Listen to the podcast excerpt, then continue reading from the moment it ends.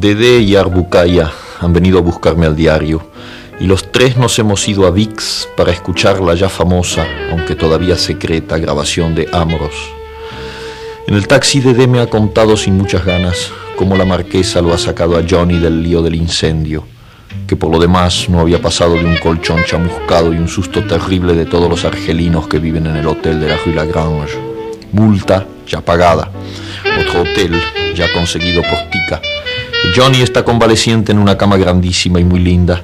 toma leche a baldes y lee el Parimachi, el New Yorker, mezclando a veces su famoso y roñoso librito de bolsillo con poemas de Dylan Thomas y anotaciones a lápiz por todas partes. Con estas noticias y un coñac en el café de la esquina, nos hemos instalado en la sala de audiciones para escuchar Amoros y Streptomycin. Art ha pedido que apagaran las luces y se ha acostado en el suelo para escuchar mejor. Y entonces ha entrado Johnny y nos ha pasado su música por la cara. Ha entrado ahí aunque esté en su hotel y metido en la cama y nos ha barrido con su música durante un cuarto de hora. Comprendo que le enfurezca la idea de que vayan a publicar Amoros, porque cualquiera se da cuenta de las fallas, del soplido perfectamente perceptible que acompaña algunos finales de frase, y sobre todo la salvaje caída final esa nota sorda y breve que me ha parecido un corazón que se rompe, un cuchillo entrando en un pan. Y él hablaba del pan hace unos días.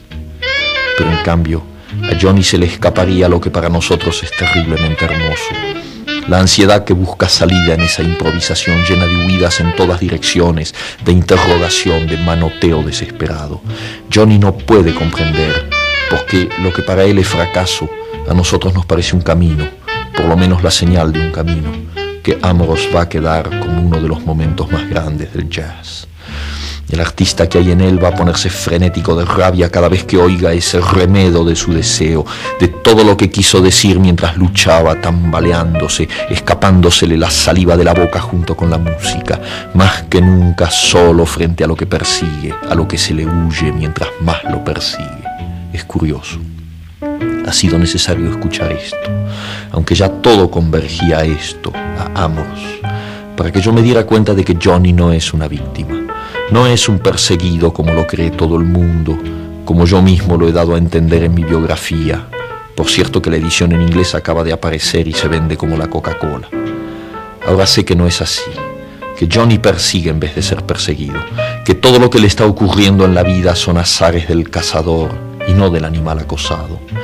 Nadie puede saber qué es lo que persigue Johnny, pero es así, está ahí, en Amos, en la marihuana, en sus absurdos discursos sobre tanta cosa, en las recaídas, en el librito de Dylan Thomas, en todo lo pobre diablo que es Johnny y que lo agranda y lo convierte en un absurdo viviente, en un cazador sin brazos y sin piernas, en una liebre que corre tras de un tigre que duerme.